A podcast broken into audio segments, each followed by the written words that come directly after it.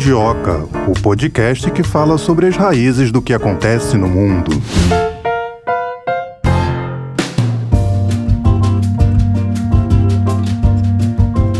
Estamos, mais um episódio do Mundioca, mais um dia falando sobre dessa relação Brasil-Portugal, mês de independência, sabe como é, né? A gente tem que falar dessa relação hoje abordando a questão dos brasileiros que estão vivendo em Portugal. Conheço pelo menos, acho, agora numa busca bem rápida na minha cabeça, pelo menos uns cinco. Um casal que estudou inglês comigo, são professores de dança, minha ex-professora da academia, e casou, tá lá em Portugal. Ela e o marido também é brasileiro, já são quatro, então tem mais de cinco. Uma menina que trabalhou comigo, jornalista também, trabalha lá. Outra jornalista também que mora lá. Agora eu não lembro de mais ninguém. É, eu também tenho uma grande amiga morando lá em Portugal. Conheço também, Sete. Sei de quem você tá falando. É, a nossa amiga em comum, né? Tá é. lá em Portugal. Um pessoal que resolveu aí deixar o Brasil. Em busca de uma vida melhor, em né? Em busca de uma vida melhor, porque acha que a economia do Brasil não tá lá grande coisa, por motivos políticos, cada um com a sua razão achou que Portugal fosse um lugar legal para morar, talvez por causa da língua, por causa dessa proximidade, né?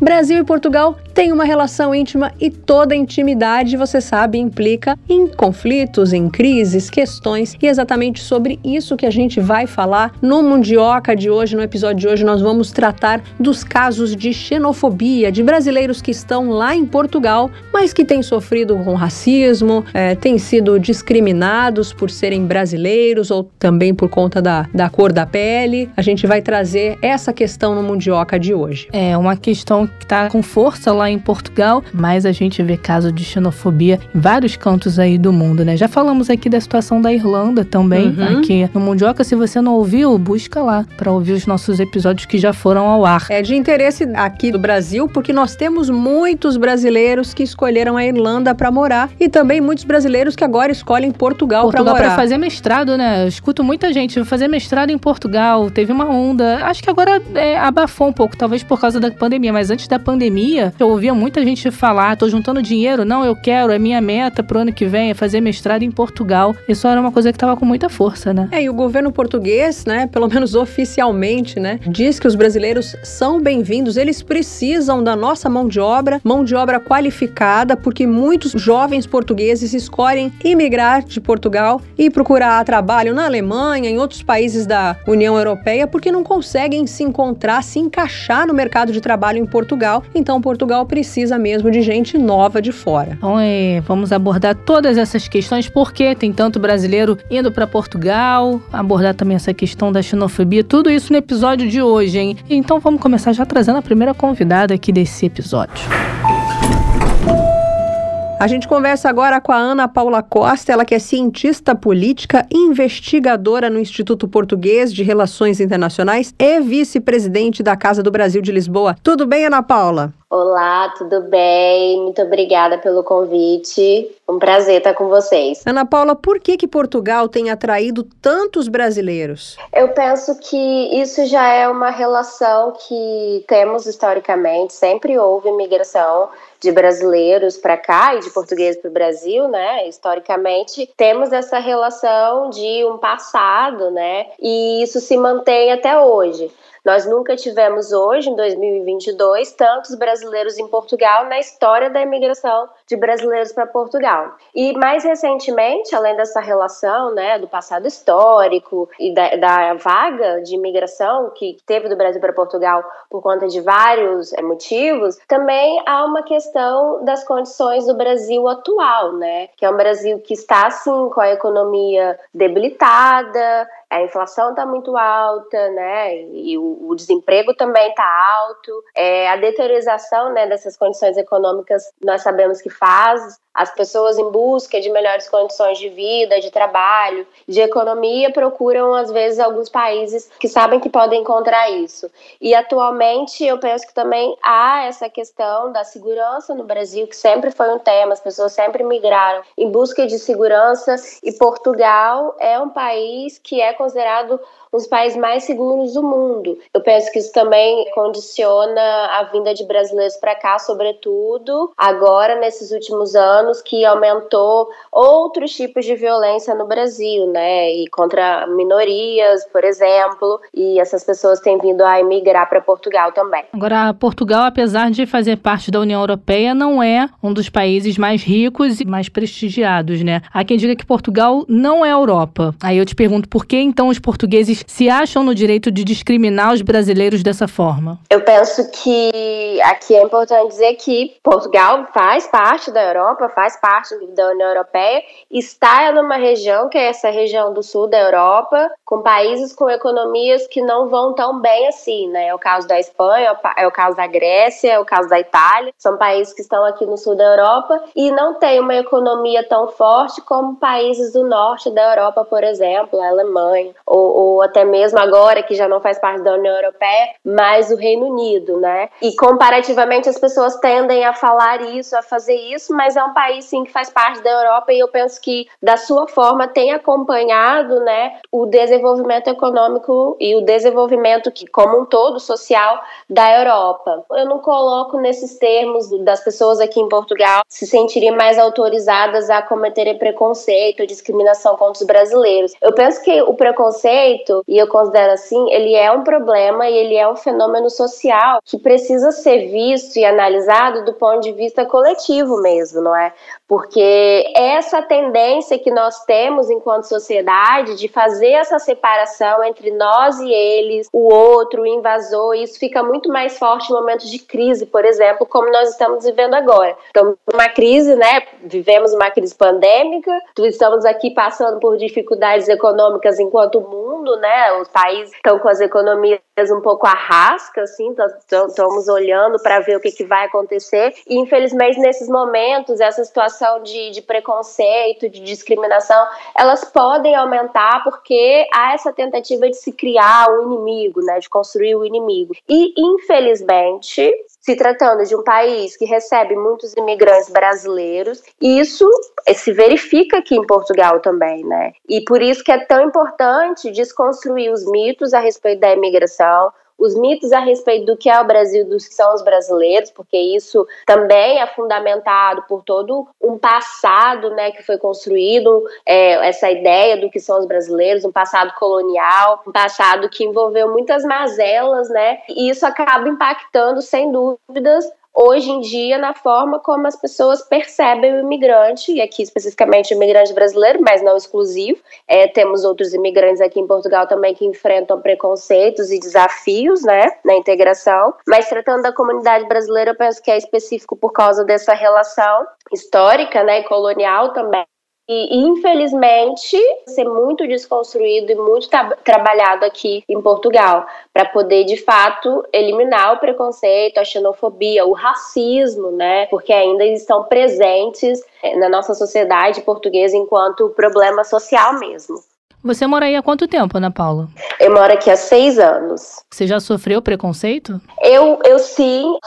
O preconceito, ele às vezes ele não é só aquele que é dito aquele que é o escracho, que a gente costuma estar tá mais atento, né, porque é muito violento, mas existem outros preconceitos que também são violentos, que é aquele velado, né, que é a forma como o outro te olha, que é a forma como o outro te trata, é muitas vezes essa recusa um pouco sutil de, de direitos, até mesmo a forma de tratamento. Então eu penso que desse ponto de vista todo mundo, todo imigrante, toda pessoa negra até especificamente já vivenciou sim algum tipo de preconceito, algum tipo de discriminação discriminação. Só ainda às vezes não, não teve muito atento a isso, né? Mas especificamente a episódios de violência física ou verbal, é, nunca vivenciei aqui em Portugal, não. Eu vou complementar a pergunta anterior que a minha colega fez. A gente perguntou a respeito que muitos europeus não consideram Portugal Europa e também dizem que nem é União Europeia. Claro, a gente sabe, a gente né, sabe de geografia, de geopolítica, sabe que Portugal está na Europa e Portugal também faz parte da União Europeia. Mas muitos portugueses decidem nem ficar em Portugal, né? O que eu quero perguntar é o seguinte: eles sofrem preconceito em outros lugares, mas também reproduzem esse preconceito. Você saberia explicar por quê? Esse é um ponto importante, interessante, eu penso, porque existe também, obviamente, o preconceito que a Europa tem com outros países da Europa, nomeadamente países com economia mais fragilizadas, e Portugal é um desses países, ou então preconceito que essa Europa mais desenvolvida economicamente, vamos dizer assim, tem com países do leste europeu. Nós, na Europa, não estamos isentos da discriminação e do preconceito interno. E, obviamente, Portugal também, historicamente, é um país de emigração. É, ao mesmo tempo que a imigração hoje em dia é muito alta, a imigração também, historicamente, compôs o país, né? formou a, sociedade portuguesa. Muitos portugueses imigraram para países como a França, para países como a Alemanha, para países como Luxemburgo, e vivenciam sim o preconceito e a discriminação nesses países. Se há algum grau, algum nível de discriminação, não quer dizer que a pessoa ela não pode cometer isso, mais uma vez, eu digo que é importante trazer para o coletivo, porque não é uma questão de vivência individual somente. É claro que tem esse grau individual, mas a sociedade portuguesa, ela é e comete alguns casos de preconceito e discriminação porque a sociedade tem problemas estruturais. A xenofobia, o racismo, o colonialismo, eles são problemas estruturais, né? Que isso acaba moldando a nossa forma de ver o mundo, a nossa forma de pensar, a nossa forma de olhar o outro. Mesmo sendo um país que emigra, que vai para outros lugares, que os portugueses estão em muitos lugares do mundo. Isso não isenta de Portugal ter os seus problemas internos com a discriminação, a xenofobia e o preconceito, né? Agora a gente falou aqui da situação dos brasileiros que vão para Portugal, citando aí, é, fugindo alguns é, motivos, né, para isso, fugindo da situação econômica do Brasil, também a questão da segurança e no caso desses portugueses, geralmente os mais jovens, que decidem ir para outro país. O que, que motiva essas pessoas a sair de Portugal? Sim, isso é muito comum. Um dos principais motivos é a integração no mercado de trabalho, na sua área de formação. Ou seja, Portugal tem um problema muito sério do mercado de trabalho, que é a segmentação do mercado de trabalho. Ou seja, esses contratos que são de longa duração, que são contratos permanentes, coexistem com esses contratos e, e de uma forma desigual, esses contratos de pequena duração e de curto prazo. E isso a segmentação do mercado de trabalho é um grande problema. Trabalhadores protegidos e trabalhadores menos protegidos. E essa geração de trabalhadores protegidos é justamente a geração mais velha, né? Os jovens que agora vão se integrar no mercado de trabalho, os portugueses, eles encontram imensa dificuldade para poder ter contratos que não são precários. Geralmente os contratos são precários. E isso para os jovens portugueses, para a imigração também, é uma grande verdade. E depois, há um grande problema que é os jovens vão para as universidades, se formam em cursos, depois não conseguem se integrar no mercado de trabalho na sua área de formação. Então, eles preferem imigrar e para outros países da Europa ou fora da Europa que sabem que terão melhores oportunidades de emprego, de salário e por isso acabam imigrando. Essa é, um, essa é uma questão que Portugal ainda não conseguiu encontrar uma solução que de fato seja eficaz para combater a segmentação do mercado de trabalho e por isso muitos deles emigram também. Agora, Ana Paula, eu gostaria que você falasse sobre a Casa do Brasil de Portugal. Para que, que ela serve? Eu sou vice-presidente da Casa do Brasil de Lisboa. A presidente atual é a Cintia de Paula, mas a Casa do Brasil de Lisboa é uma associação de imigrantes que já tem 30 anos, acabamos de fazer agora em maio 30 anos, e sempre trabalhou desde a sua fundação para a garantia dos direitos das pessoas imigrantes. Então, tudo que envolve regularização, trabalho, educação, nós sempre é, advogamos pelo direito das pessoas imigrantes aqui em Portugal, brasileiras ou não. A Casa Brasil de Lisboa, por ter esse nome, mas ela não é apenas para imigrantes brasileiros. Nós atendemos todos os imigrantes que estejam aqui em Portugal e precisam de algum apoio, precisam de uma casa para estar, precisam se integrar aqui, querem participar e querem estar. É uma associação, uma associação é feita de pessoas, né? Então, Então, é aberta para todos, todos que queiram participar. Vocês acolhem muitos imigrantes que sofrem essa com essa coisa da xenofobia? Sim, nós temos dois gabinetes de orientação e encaminhamento que faz atendimento direto para as pessoas. Um fica em Lisboa e outro é em parceria com a Câmara Municipal de Cascais, que é uma outra cidade aqui ao lado de Lisboa com as pessoas brasileiras de preconceito, de racismo, infelizmente, é um problema que nós temos vivenciado no dia a dia, sim. O brasileiro que sofre com racismo, com xenofobia em Portugal, o que, que ele pode fazer? Ou fica por isso mesmo? Ele pode sempre fazer uma denúncia diretamente à polícia, né, que é a PSP, Polícia de Segurança Pública, pode fazer a queixa ou então, ele pode fazer a queixa online através da Comissão para a Igualdade contra a Discriminação Racial. Eu diria que existem essas duas vias, e ainda assim, se houver alguma dúvida ou, ou, algum medo de denunciar. Nós temos a Casa do Brasil de Lisboa, que é uma associação de imigrantes e que apoia as pessoas no sentido de auxiliá-las a fazer essa denúncia, né, de como é que tem que fazer, nós orientamos se, se for preciso. E também as, há outras associações aqui que apoiam, nomeadamente a vítima, e especificamente para mulheres que sofrem violência de gênero e que pode estar relacionado também com esse fator de imigração,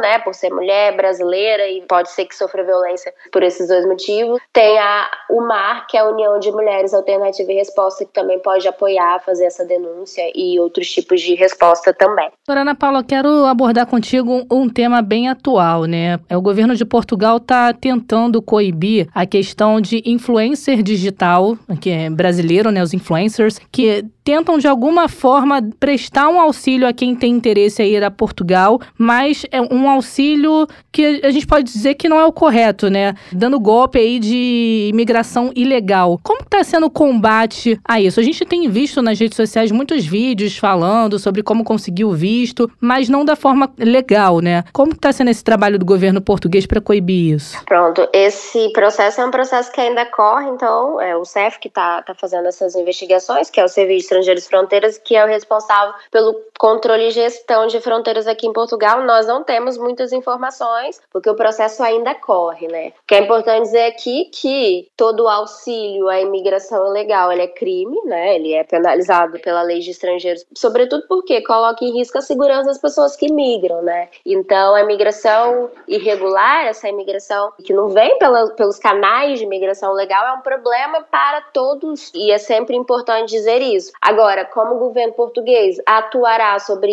isso, é uma resposta que ainda vamos ter que aguardar o desenrolar dessas investigações. Ainda falando sobre as denúncias contra a xenofobia, a pessoa que sofre um ataque, você falou que ela pode fazer uma denúncia à polícia, mas aí é a polícia portuguesa, né? Será que dá para confiar? Porque aí é um brasileiro falando de um português, falando para um português. Eu não sei se eu consegui explicar mais ou menos. Será que não seria melhor denunciar para um órgão internacional? Isso aí é, é uma questão complexa porque aqui há jurisdições, né? Nunca vai se passar diretamente para o órgão internacional vai legislar e a primeira instância sempre para recorrer a uma denúncia é a nacional. Se essas instâncias, então diretamente isso não, não pode ser feito dessa forma atualmente, né? Mas sim, isso pode acontecer. Inclusive existem muitos casos que as pessoas têm medo de denunciar exatamente por isso, ou então porque de fato quando chegam ali às vezes deparam com ali a personificação, né, daquela violência tão forte e, e pode ser muito traumático do, do, ponto de vista da formação, do ponto de vista do acolhimento, do ponto de vista de como receber essa denúncia. Isso é muito importante para que as pessoas possam se sentir seguras em denunciar. Você já ficou sabendo de algum episódio ou presenciou algum episódio, digamos, mais grave relacionado à xenofobia, que tenha é, rolado agressão física, de um nível assim que tenha te deixado muito comovida? Não, nunca nem vivenciei, nunca nem vi nenhum episódio dessa forma de violência física que faltou completamente ali, nunca vivenciei nem vi. É, você acha que existe um ranço entre o ex-colonizador e o ex-colonizado? Eu não diria ranço, eu diria que há uma relação que precisa ainda ser muito resolvida, diria assim, né? Porque eu sinceramente tenho muita dificuldade e algum até mesmo resistência e colocar mais uma vez essa separação entre nós e ele. Existe um passado, esse passado ainda ele é muito presente, apesar de ser passado dessa relação histórica do Brasil e Portugal, ela sempre foi dúbia, né, no sentido ora era uma boa relação, ora era uma má relação. Isso sempre aconteceu. E isso precisa ser encarado aqui em Portugal por todos nós, enquanto pessoas que vivem em Portugal, portugueses, imigrantes e todas as pessoas que estão aqui em Portugal. Eu geralmente tendo a ver o problema dessa forma, porque se nós levarmos para uma rivalidade individual, nós não conseguimos resolver a questão de acabar com o preconceito, de acabar com a xenofobia e acabar com o racismo, né? Mais uma vez, eu tendo a ver essa questão muito mais como problema social e coletivo do que colocar tudo sobre uma análise muito individualista, assim, de achar que as pessoas têm ranço, de achar que as pessoas têm inveja. Eu acho que isso não acrescenta para o combate à xenofobia aqui em Portugal. Então, o que eu diria é: há muitas questões históricas entre Brasil e Portugal e da imigração que se faz aqui, né? Nós ainda temos muitas mazelas históricas por causa do colonialismo, por causa, né, da relação como Portugal tratou o Brasil, a relação de exploração, isso não, isso tem consequências ao longo prazo, né? Demora muito tempo para se descobrir esse passado. Então eu penso que há sim alguma ainda resistência desse passado no presente, que precisa ser reconhecida em primeiro lugar, e acho que nós estamos nesse processo de debater, de questionar, de apontar os erros, que é muito importante, né? E de daqui para frente caminhar para um, um futuro que seja mais promissor para a relação entre Brasil e Portugal como um todo. É, é saber se tem ranço, é, inveja, é, como você disse, não acrescenta nada, né? Mas pode ser a raiz dessa relação. E o que, que a gente poderia fazer a curto prazo para ser um, algo mais saudável? A curto prazo, eu penso que é continuar dialogando e desmascarando essa relação, né? Dizendo que o colonialismo ele não foi bom, ele foi violento e como é que nós vamos é, superar isso? Tem que ter aqui uma forma de entendimento, uma forma de reconhecimento. Muitas vezes falta esse reconhecimento do quão mal foi e educando as pessoas. Não, nós sabemos que a história é contada do ponto de vista do vencedor, né? E tudo que aconteceu nesse processo, ele fica contado de uma forma unilateral. E educar as pessoas a partir de uma história que é unilateral, que não considera é educar uma geração para continuar reproduzindo os mesmos preconceitos e os mesmos estereótipos. Então eu penso que a educação é muito importante, né, de, de se, de, de fato, repensar e contar essa história com, com outros atores, porque aqui faltam alguns autores nessa história, né. Se alguém tivesse que ter raiva um do outro, seriam os brasileiros, porque nós é que fomos é, colonizados, entre aspas, né, explorados. Daqui do Brasil nós nem expulsamos os portugueses, diferentemente do que Angola fez, né, porque Angola expulsou os portugueses em 1975, quando teve a independência do país. Eu agora, citando até um pouco a François Verger, que fala sobre o feminismo decolonial e justamente vai repensar essas histórias e esse passado colonial, que não é exclusivo de Portugal, mas a França também, né? Ela fala desse lugar quanto mulher negra, é que a luta pela transformação ela não se faz no lugar de rancor e de amargura e de raiva, porque senão nós não é, avançamos enquanto sociedade. É claro que o preconceito e a discriminação, do ponto de vista individual, psicológico, ela desperta esse sentimento sim em nós, enquanto pessoas, porque somos todos pessoas e é óbvio que se alguém passar por um episódio de racismo e xenofobia, vai ficar por um lado, muito chateado e por outro lado também com muita raiva. Isso somos todos humanos, né?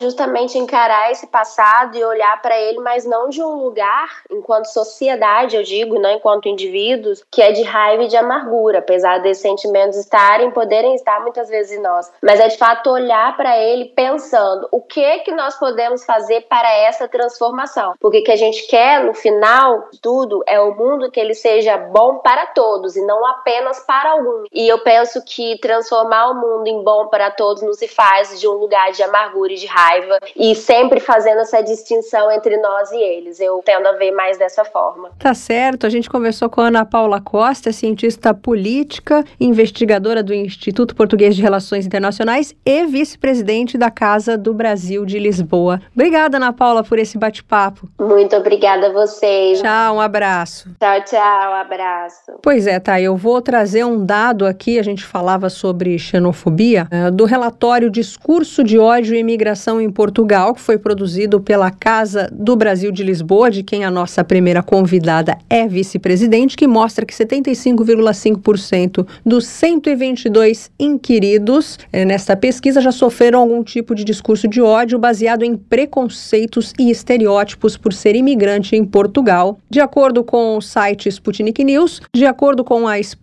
o Brasil teve acesso à pesquisa e ouviu vítimas. E por falar em vítimas, a gente vai chamar aqui nesse segundo momento a nossa segunda entrevistada do dia, que foi vítima de xenofobia, ela e a filha dela, também em Portugal. A gente conversa agora com a Antônia Mello, ela que é imigrante brasileira, está em Portugal, em Santarém, há quatro anos. Tudo bem, Antônia? Tudo bem, com vocês? Tudo ótimo. Eu já quero começar te agradecendo por você ter topado falar com a gente, né? Um assunto delicado. Por que, que você decidiu mudar para Portugal? O que mais me motivou foi a questão de eu estar vendo a violência crescer a cada dia no estado do Rio de Janeiro, onde eu morava, e buscar uma segurança principalmente para os meus filhos. Meu filho fez a opção em continuar no Brasil, por ele já ser maior, ter a carreira dele. Agora, a minha miúda, como se diz cá em Portugal, tinha que estar comigo, junto de mim, para fugir mesmo da questão da violência. Eu trabalhei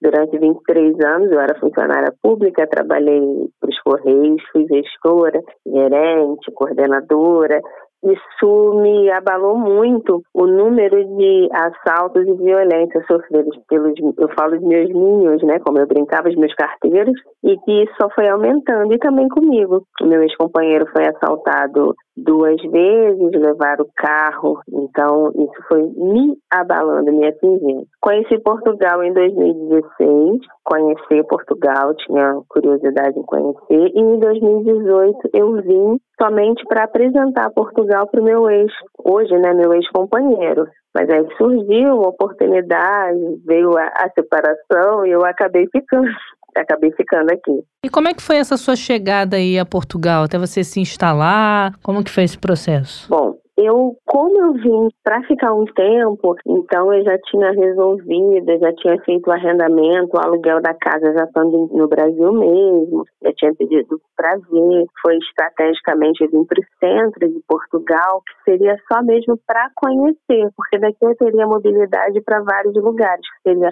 só para turistar novamente. Mas quando eu decidi ficar, fiz um procedimento que Portugal autorizava, né? Eu tive a oportunidade de fazer a minha documentação, me legalizar e ficar aqui. Mas em relação a trabalho, e foi onde eu pensei, não, é largar tudo para ficar aqui e ser só mais uma pessoa.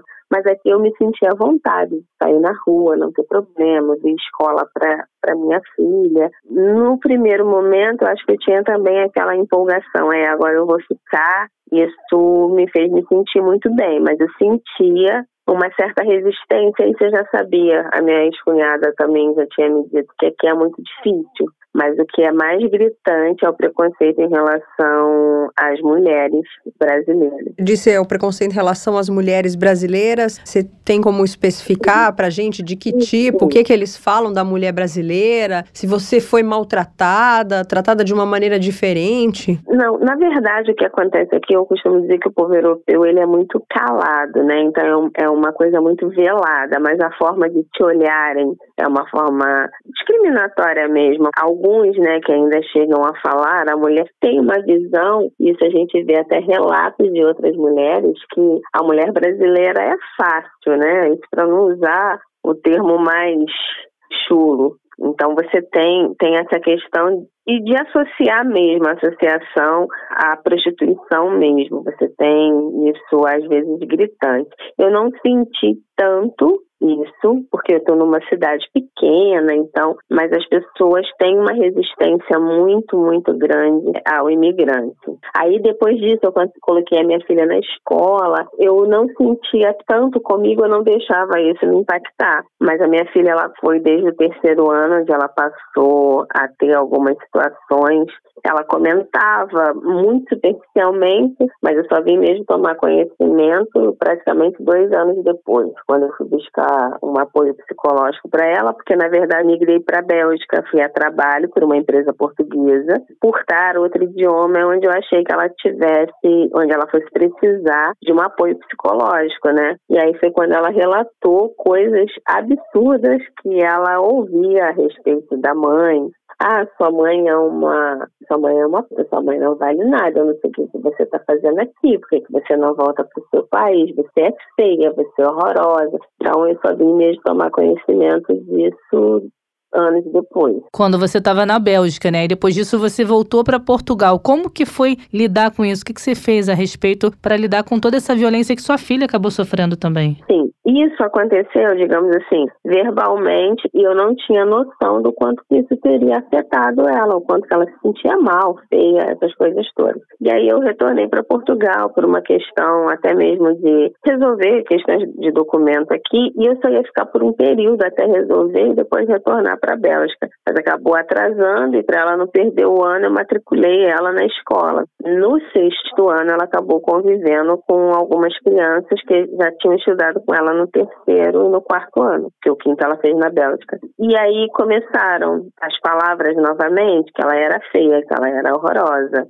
A gente recebeu na manhã de Natal uma mensagem de uma colega dela dizendo que era para ela se matar, que todo mundo odiava ela na escola, que ela mata-te, mata-te, mata-te. Aí eu fui até a escola, fiz uma participação, como eles falam aqui, até que fosse tomada alguma medida, mas antes de ter o resultado dessa minha reclamação, ela sofreu uma agressão física dentro da escola, onde várias crianças de várias nacionalidades, portuguesa, africana, brasileira, se juntaram, na verdade, assistiram uma outra menina batendo nela. Aí tiveram N situações, vários motivos, várias histórias do porquê que foi, o que que fizeram, os motivos, o que tiveram comentários, tipo assim, ah, imagina o que que ela fez, né, para poder terem feito isso com ela. Na verdade, esse evento aconteceu numa sexta-feira. Tomei conhecimento na sexta-feira pela minha filha, que ela falou assim: mãe, eu briguei na escola. Eu puxei o cabelo da menina, a menina puxou o meu. Falei, tá, e a escola? Falei, então vou esperar, porque segunda-feira eu vou lá, porque ninguém da escola se pronunciou. E no sábado eu recebi o vídeo do que havia acontecido e, na verdade, foram assim, outros pais que me passaram e a escola nem tinha, como se diz no Brasil, quando foi na segunda-feira, eu fui um pouco mais tarde na escola, aguardando viessem entrar em contato comigo. Eu perguntei, falei, ah, nós já íamos entrar em contato. Falei, eu esperei esse contato no primeiro horário. Ah, mas nós só tomamos conhecimento através de outra pessoa. Eu falei assim, é impossível. E como eu falei, a minha preocupação em relação à segurança da minha filha deveria ser só da escola até em casa. Dentro da escola eu teria que ter a certeza de que ela estava segura e não passar por isso e vocês ainda me dizerem que, que ninguém viu. É impossível, pelos gritos, pela algazarra que as crianças fizeram, inclusive uma das crianças falar, professora, a professora está vendo, e ninguém ter feito absolutamente nada. Na época tiveram vários comentários, e aí eu falei: se vocês não viram, vocês vão ver, porque eu estou indo procurar todos os canais de TV, meios de comunicações possíveis para mostrar o que aconteceu e vocês não viram. E foi uma situação muito, eu sei que delicada, enjoada. Foram tomadas algumas medidas. Eu senti que a organização educacional queriam que eu a deixasse na escola, me garantiram que ela estaria segura. E eu falei que não, que isso já tinha. Esse vínculo de confiança já havia acabado. Eu solicitei a transferência dela para uma escola onde ela tinha amigos que era de outra cidade. Me negaram, porque disseram que não tinha vaga e até que ela hoje estuda em uma outra escola de uma outra cidade aqui perto. que só tenho até agora a elogiar o método de ensino, a forma de se conduzir e o respeito que eles acabam colocando. Mas com esse evento houve várias denúncias, aí foi assim, de norte a sul do país, foi entregue uma baixa assinada ao Ministério da Educação que fosse revisto porque tem também uma conhecida, também o caso dela tomou uma proporção muito grande, o filho dela com autismo se recusou a comer e uma auxiliar da escola deu uma bufetada nele. Ele tem oito anos de idade. Então, são situações que aconteceram pela nacionalidade, eu não vou pegar e afirmar, porque tinham várias crianças de outras nacionalidades, mas eu costumo dizer que crianças, elas são como robozinhos que são programados, elas só vão repetindo o que acontece. A agressão, quem envolveu foi uma menina africana, será que ela só replicou o que ela costuma receber? A violência. A criança costuma ser muito mais cruel, mas também só replica o que houve em casa. E diante disso tudo, você em algum momento pensou em voltar para o Brasil? Pensei, eu pensei muito. Chegou assim, é, eu larguei tudo, porque eu, um ano depois de estar aqui, eu fui ao Brasil, pedi demissão, saí porque eu queria de fato morar em Portugal. E eu falei assim, é, eu vim para cá para começar do zero. Agora eu voltando para o Brasil, eu vou para o zero novamente. Cheguei a pensar sim, mas eu parei também. Aqui ela já tem algumas pessoas, alguns amigos, né? Posso dizer assim. E eu acho que eu não vou dizer assim, ah, eu quero ser a heroína, vou salvar. Não. Mas infelizmente eu percebo, isso é uma percepção minha. É como assim, eu já vi esse filme, é como se já tivesse acontecido no Brasil. Infelizmente, eu vejo algumas atitudes, vamos colocar, das autoridades, é como se as coisas acontecessem e eles quisessem fazer de conta que não estão vendo.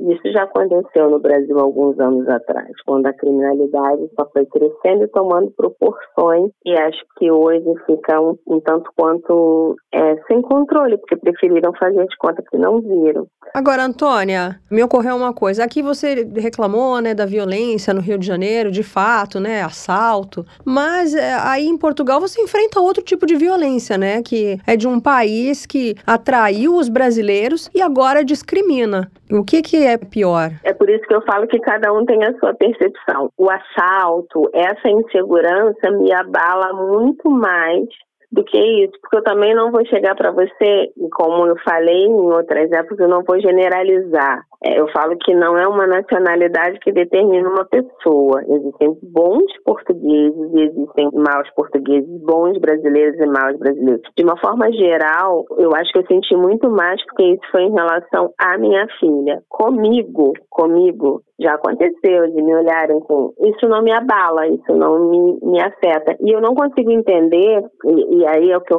fico mais, eu fico perdida no entendimento do ser humano, como que o povo português, ele discrimina tanto o imigrante se ele é um imigrante inato, por natureza.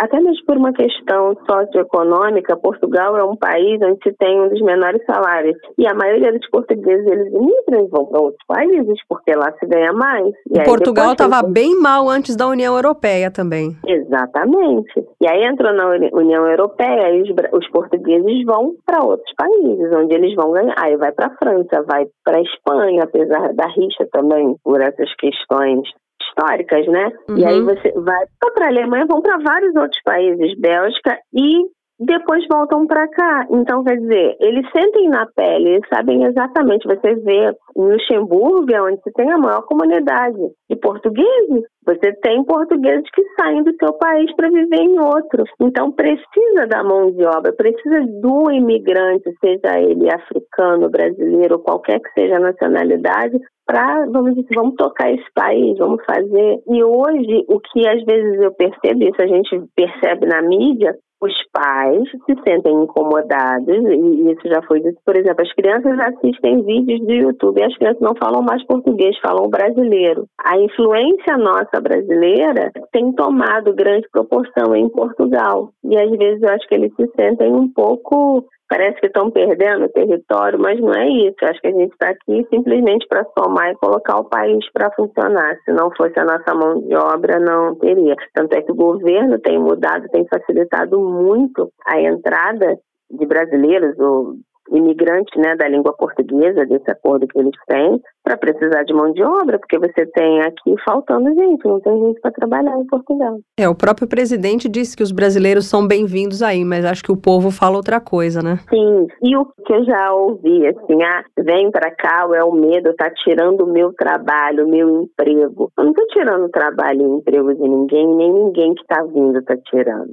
Se eles saem daqui para procurar trabalho em outro lugar, eu não sei se é uma questão mesmo cultural uma questão de quando a gente tem, a gente fala que tem as crenças limitantes, eu acho que os portugueses ele tem aquelas crenças que foram passadas de geração em geração, que eles são líderes, que eles são os colonizadores e que nós devemos estar abaixo deles. Não sei se, se funciona até inconscientemente, eu não sei se é dessa forma que acontece, mas alguns eles são muito ríspidos e além disso ainda tem um outro ponto que é mais gritante. Nós é pela nacionalidade, aí você tem o povo africano que além da nacionalidade tem também a cor da pele, tem o racismo também é muito gritante. A forma de eu já perceber, de eu esse agora aqui você passa assim na rua e você ouve as pessoas falarem assim, não, agora aqui esses, tem esses pretos para todos os lados. E, gente, mas o jeito, assim, incomoda, sabe? Me incomoda ouvir,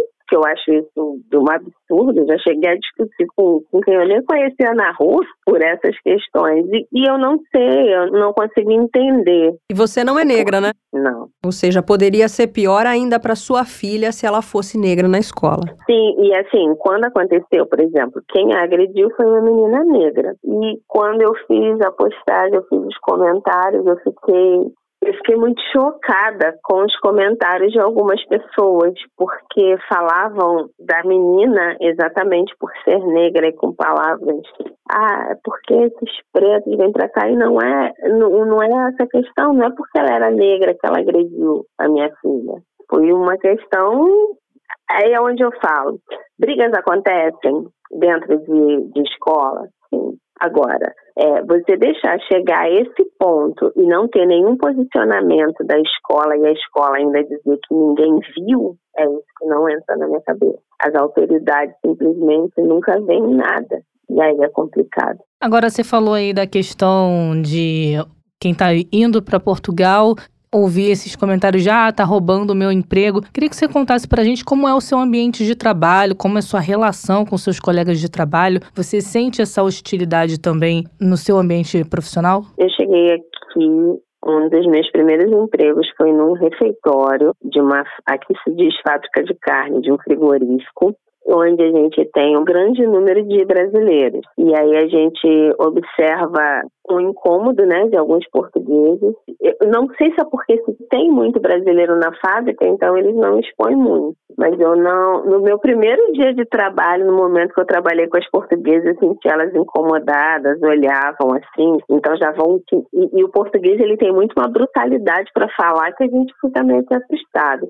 E o jeito delas falarem, eu falava tem uma que até trabalhava comigo, aí ela falava alguma coisa que eu não entendi, que é que eles falam rápido comendo as sílabas. Não entendi. Aí ela repetia. Aí ela gritava, eu disse, eu escutei, eu apenas não entendi. Você pode falar, por favor, mais baixo, devagar? Então, eu também, é o que eu falo, eu nunca me abalei pela forma deles, mas eles se sentem incomodados, até porque muitos chefes, em, em, todos os lugares que eu falo, eu também já trabalhei na linha de produção, onde falam que a mão de obra brasileira é muito boa. E isso acho que incomoda, mas você também tem, todo mundo tem que trabalhar muito bem, porque todo mundo precisa de trabalho. Eu nunca aconteceu comigo, até como eu falei, é uma cidade pequena, depois eu fui trabalhar como empregada de mesa, fui trabalhar, então eu atendia portugueses, eu servia os portugueses na mesa, não aconteceu comigo, mas já tive relatos, isso já tive relatos, assim, vejo, né, nas redes sociais, pessoas que falaram, que pediam, por favor, para uma portuguesa atender, não queria ser atendido por brasileiro, porque diz que não entende o que brasileiro fala, mas não é bem assim. Tem pessoas que não gostam. Sei lá por quê, eu não vou conseguir expressar, porque nunca aconteceu comigo. Agora, no meu ambiente de trabalho, as fábricas aqui, grande parte, eu posso dizer, se elas funcionam, é porque a maioria da mão de obra é brasileira ou angolana. Você tem um número muito maior de imigrantes trabalhando do que os próprios portugueses, pelo menos no, nos ramos em que eu já trabalhei. Pelo menos aqui na área central mesmo, está tendo um déficit de mão de obra para qualquer área, principalmente restauração. Você não tem gente para trabalhar. E uma outra dúvida, você chegou a registrar criminalmente as queixas das agressões que a sua filha sofreu na escola? Sim, sim, existe um processo em andamento. Eu pedi para que fosse notificada, até mesmo por uma questão mas poderia ser pedagógico, eu também não entendi, eu perguntei à diretora, ao invés de ter uma punição, porque eu digo que quando a criança não gosta de estudar, ela ser suspensa, é para ela é um prêmio, né? Então, tipo, limpar a escola ou alguma. Não, essas medidas não poderiam ser tomadas. As crianças não poderiam ter nenhum trabalho social. Mas tem, existe um processo em andamento que envolve as meninas e tudo, para poder estar tá sendo eu só não sei aqui tá, eu tenho que ver com a advogada, porque esse período é de férias, então costuma se demorar a apuração com a punição, isso eu também não sei ainda. Mas tem sim, foi feito. O primeiro passo foi na delegacia, né? Aqui, depois tem o um acompanhamento da CPCJ, que seria como Conselho Tutelar no Brasil, onde acompanha as, todas as crianças envolvidas e tudo, e acompanham, além disso, é, toda a minha vida com a minha filha. Eu sempre tenho que ir lá para saber. Ela hoje faz um acompanhamento psicológico. Até então eu estava pagando, ela estava fazendo online um acompanhamento com uma psicóloga brasileira, mas hoje ela está fazendo aqui pelo hospital em Torres Nova, mas é só uma vez no, no mês. Pedi até mesmo uma avaliação, pedi para ela encaminhar para psiquiatria para poder ver então, ela tem todo esse acompanhamento, além do acompanhamento da CPCJ, do Conselho Tutelar, para saber se eu acho que eu sou uma boa mãe, se eu estou conduzindo bem ou não. Porque não, é, não são só as crianças que agrediram, mas ela que também foi agredida, também tem esse acompanhamento. Você falou da questão aqui no Brasil do assalto, da violência urbana ser algo que te abala muito. Apesar disso, você sente falta do Brasil? Sim, quando saí do Brasil, eu ainda tinha a minha mãe, digamos assim. Então, isso me fazia sentir muito mais falta, mas eu sinto. Eu acho o calor humano, as pessoas, as formas de uma estar tá sempre próxima, ajudar o outro. Isso eu sinto um pouco de falta aqui. E isso eu percebo não todos, eu não vou generalizar, mas me parece que o brasileiro, quando ele fica muito tempo aqui ou convive, parece que ele vai ficando tão duro quanto o povo daqui de Portugal. Eu acho muito mais fechado, eu acho as pessoas muito fechadas, dificilmente não, há, não estão dispostas a ajudar ou estão sempre com o pé atrás. No Brasil, acho que a gente é muito. Tô aqui porque deve é, tô aqui para te ajudar. Então, eu sinto falta, assim. Tive o período da pandemia, ainda pensei em férias, eu pretendia ir esse, esse ano, mas vamos ficar para as próximas férias de verão de cá. E a sua filha não pede para voltar para o Brasil, não? Churrasco, karaokê, aqui os amiguinhos? Então, apesar de eu morar em Portugal, eu convivo muito com brasileiros, por exemplo. A minha rede de amigos, eu tenho alguns amigos portugueses, sim, mas eu convivo muito mais com os brasileiros. Então, essa questão, assim, churrasco, essas coisas, a gente ainda tem um pouco disso aqui, tem um pedacinho do Brasil. Ela tem vontade, tudo, de visitar os primos, o pai dela que mora aí e tudo. Mas o que eu cheguei a pensar quando você me perguntou assim, ah, você pensou, pergunta lá de trás, em, em mudar, em voltar para o Brasil? Pensei, mas uma das minhas primeiras opções foi ir para um outro país, ou voltar para a Bélgica, ou para a Espanha. Mas eu, quanto mãe, pode ser que eu esteja errado ou não, ela já está aqui desde os oito anos de idade. Então, nesse momento, eu preciso criar ou ajudá-la a criar uma estrutura emocional. Então, tem um ponto que ela gosta, ela está gostando da escola onde ela está, dos amigos que ela está fazendo, e eu ficar me mudando para um outro lugar, eu acho que poderia atrapalhá-la emocionalmente.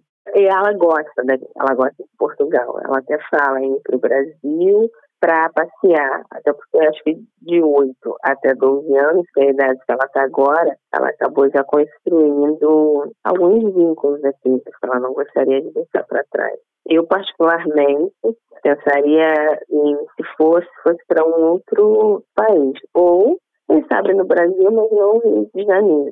Sua experiência na Bélgica, como foi? Foi positiva? Foi. Apesar de eu também não, não posso dizer muito porque foi no auge da pandemia, né? Mas então eu não tinha muitos lugares para sair, mas tive, apesar do idioma, ela foi para a escola, ela tinha todo um apoio, uma professora para poder auxiliar, ensinar o francês a ela, a socialização, a aproximação dela com os outros alunos, isso era incentivado pela direção da escola, era uma escola menor, também era de uma cidade pequena. A gente acabou fazendo também alguns amigos brasileiros, mas também convivia com outras pessoas de lá mesmo, da Bélgica. Ela tinha muito mais com os belgas do que eu, que é a escola dela, e eu, como sempre, na fábrica também tinha muito brasileiro, turco, polonês, e aí eu também fiz algumas amizades lá, mas por conta do idioma era muito mais difícil essa aproximação, né? E você aconselharia alguém a fazer o que você fez, sair do Rio de Janeiro, largar um emprego bom como o que você tinha e tentar a sorte em Portugal? Ó, eu falo para você de coração. Eu sim, porque mas eu digo que cada um tem a sua dor, cada um sabe como sente. Se fosse uma pessoa que estivesse na mesma situação que eu, eu, no sentido de estar mesmo assim, já incomodada com a questão da violência, sim, eu não. Porque eu, eu gosto daqui de Portugal, apesar de ter acontecido, eu gosto do. É, acaba sendo um desafio, para mim se tornou um desafio fazer assim, como fazer isso aqui melhor, vamos fazer desse espaço aqui melhor do que está. E assim, eu, eu até hoje, assim que eu cheguei aqui, eu trabalhava e existem algumas pessoas que me perguntam como fazer a documentação, toda essa parte, eu auxilio se a pessoa precisar. Só que a minha primeira pergunta é assim, o que te motiva? Por que, que você quer sair? O que, que te leva aqui? Tem também uma brasileira, uma carioca, eu não vou me recordar o nome dela agora, também do Rio de Janeiro. Ela sofreu uma situação parecida. As amigas da escola ameaçaram a filha dela, ela foi até a escola e ela foi tratada de maneira grosseira e agredida. Chamaram a polícia para tirar ela de dentro da escola, a mãe e o pai. E devido a essas coisas, ela resolveu voltar para o Rio de Janeiro. Ela resolveu voltar, ela se sentiu. Então, isso é muito relativo como que cada um sente. Eu não me sinto, eu não me sinto segura hoje aqui eu saio duas, três horas da manhã, se estiver aqui na rua, se estiver. Eu não tenho medo de, de, estar na rua. No Brasil, eu não me sentia segura. Eu me mudei para bem próximo do trabalho, a escola da minha filha era do lado, porque eu não eu tinha medo de sair na rua e de ser assaltada. O Brasil é isso tudo? Não necessariamente, mas é como eu sentia. Porque hoje está toda a minha família lá e está todo mundo bem. Vivo nesses, nesses quatro anos que eu moro aqui. Ninguém sofreu assalto, mas é a percepção, é o sentimento de cada um. Tá certo, Antônia. Obrigada por ter separado esse tempo para conversar com a gente, para abrir seu coração, contar aí do seu drama e boa sorte aí em Portugal. Um beijo para você. Tá bom, obrigada. Um beijo para vocês também. Tchau, tchau. Tchau. Impressionante ouvir o relato dela, né? Impressionante. Olha, é impressionante. Eu não sei o que eu teria feito Nem se fosse eu. a minha filha, porque só de ouvir o relato da Antônia, eu já fiquei assim com o coração apertado, principalmente porque a criança, nessa idade em que está formando a personalidade, que é a idade da filha dela, né? Entre 8, 11 anos, que está começando a ter os vínculos, os vínculos importantes que vão asfaltar aí a vida emocional, é, até quando ela for adulta, eu acho que prejudica demais você ouvir a, a sugestão de que ela se suicide, é, sugestão de que a mãe faz isso, que a mãe faz aquilo, de que ela é inferior de outras crianças. Eu acho isso uma questão inaceitável. A gente sabe que o bullying acontece em todos os lugares do mundo, acontece aqui no Brasil também, mas dessa forma tem que ser coibido. E eu achei um absurdo também, ó, que desabafando. É, achei um absurdo a diretora dessa escola perguntar para a mãe se ela estava com vergonha. Vergonha do quê? Vergonha de ser vítima. Ninguém que é vítima, que é agredido, tem que sentir vergonha. Quem tem que sentir vergonha é a diretora. Concordo. Ah, vou retomar aqui numa questão que a gente falou lá com a Ana Paula, nossa primeira convidada de hoje, que eu achei que é a reportagem do jornal o Globo, falando sobre a questão dos influenciadores brasileiros. São pelo menos 22 que criam, 22 pessoas que criam conteúdos com dicas de mudança para Portugal, que estão sob investigação do Serviço de Estrangeiros e Fronteiras. Essas pessoas são suspeitas de auxílio à imigração ilegal, um crime previsto previsto no artigo 183 da Lei de Estrangeiros. A investigação foi confirmada é, pela imprensa portuguesa, que disse que tem competências delegadas pelo Ministério Público para conduzir os inquéritos sobre a representação da Procuradoria-Geral da República, que, que dizem, né, o que é noticiado lá pela imprensa portuguesa. A produção de conteúdos para páginas e perfis nas redes sociais que incentivam a imigração virou um vilão para brasileiros em Portugal. O problema é que nem todos os canais pertencem a advogados registrados na Ordem de Portugal e, portanto, não estão habilitados a auxílio à imigração legal. Muitos produtores de conteúdo seriam recém-chegados ao país. Há casos, por exemplo, de pessoas que aliciam brasileiros nas redes sociais e depois aplicam golpes. Por isso, isso tudo está sendo investigado nesses golpes. Aí o que, que acontece? Esse, essas pessoas acabam pegando o dinheiro de quem tem interesse em viver em Portugal e acaba produzindo documento falso para essas pessoas. Esses influenciadores investigados contam em vídeos e posts como é o cotidiano no país. Pelo meio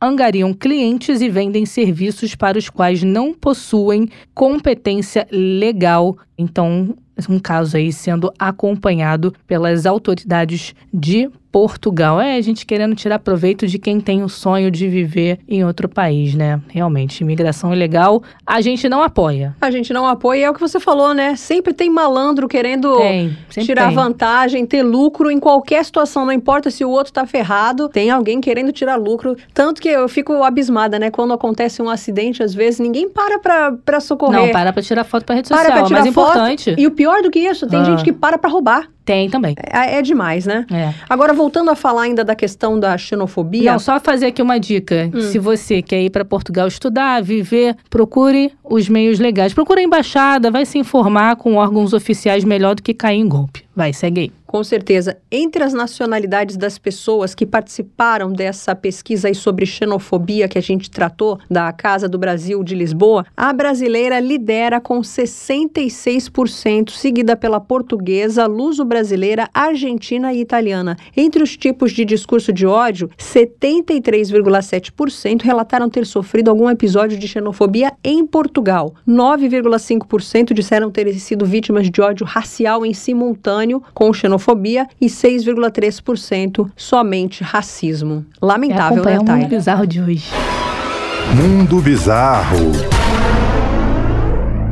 É, o mundo bizarro de hoje você não vai gostar porque tem a ver com inseto, mas também tem a ver com ciência. É a ciência por trás dos robôs multifuncionais que já deixa bastante gente de boca aberta. A gente já viu aqui a história do, do cachorro robô sendo enterrado. Lembra o cachorro Lembro, robô? surreal, surreal. Ah, conta aí. Bom, conforme eu falava, isso é acaba ficando um pouco assustador quando envolve seres mortos, né, para usar como robôs. É o que acontece com a necrorobótica, uma área da ciência em que pesquisadores usam partes de animais mortos como componentes robóticos. Um dos experimentos mais recentes, publicado na revista científica Advanced Science, lida com aranhas mortas. Se você não gosta de aranha Viva, viva, morta, morta. também acho que não deve ser das suas preferidas. Os cientistas testaram um mecanismo tecnológico que fez as garras do aracnídeo sem vida segurarem objetos e até outras aranhas. Pra que Gostou raios dessa? eu vou querer um robô com aranha feito de aranha morta? Deus me livre, mas enfim. O estudo foi conduzido por um grupo de estudantes da Universidade Rice, no Texas, que inseriu uma agulha nos membros inferiores do animal para ativar as pernas. Em menos de um segundo foi possível observar uma amplitude de movimento no corpo que já estava sem vida, é o que relatam os participantes.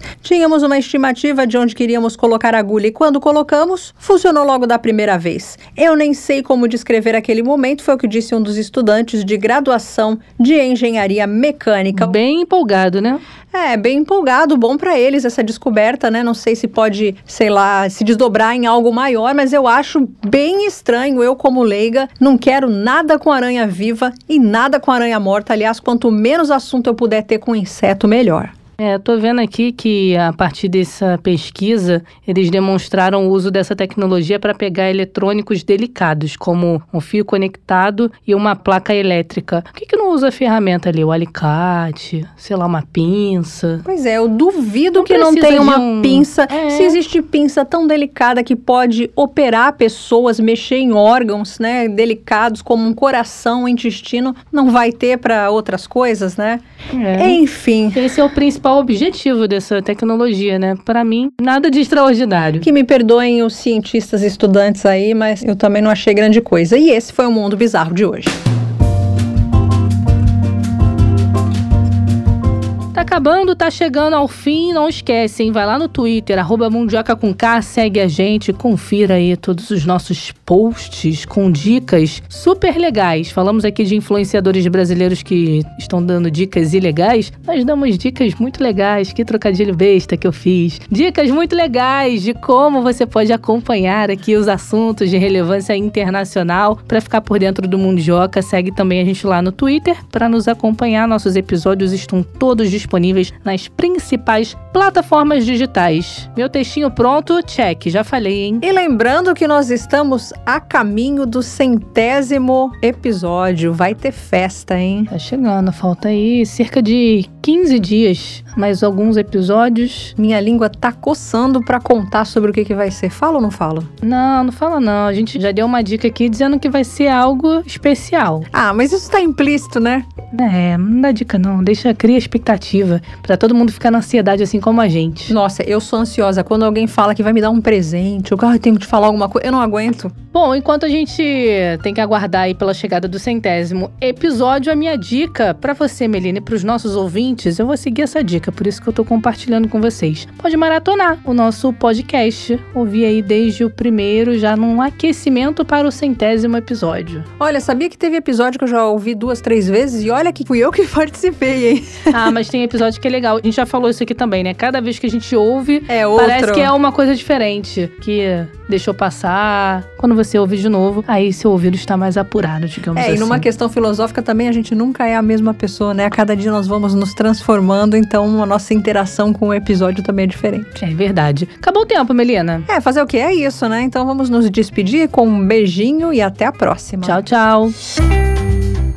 Mundioca, o podcast que fala sobre as raízes do que acontece no mundo.